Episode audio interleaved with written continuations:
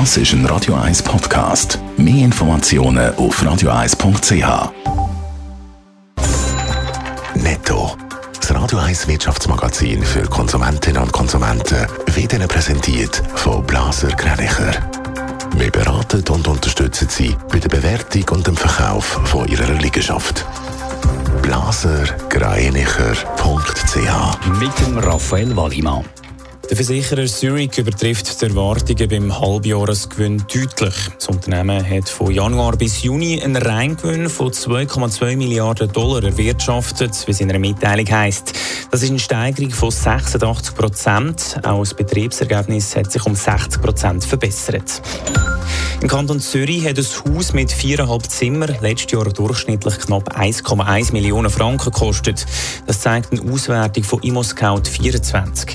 Der Kanton Zug ist laut der Untersuchung mit 1,7 Millionen Franken am teuersten.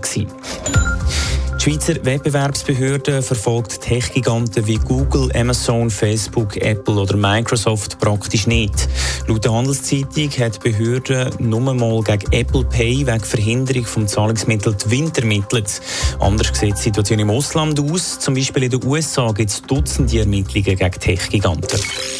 Autobesitzerinnen und Besitzer, die kennen es, wenn man ein Auto gekauft hat, verkostet er so richtig an. Nicht nur das Benzin oder der Parkplatz kostet noch extra, sondern eben auch die Versicherung. Eine neue Auswertung zeigt jetzt aber, dass die Corona-Krise die Versicherungspreise stark drückt, hat Raphael Wallimann.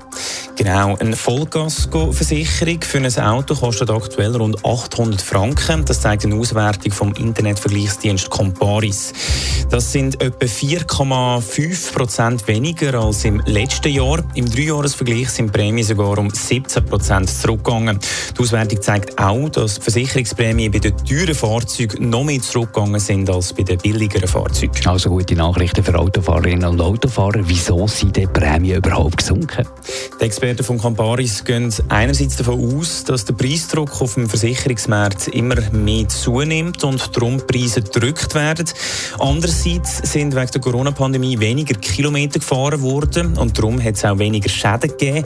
Das hat die Prämie vermutlich ebenfalls beeinflusst. Es ist aber davon auszugehen, dass die Versicherungsprämie für Auto künftig eher wieder ein bisschen ansteigen. Netto. Das Radio 1 Wirtschaftsmagazin für Konsumentinnen und Konsumenten.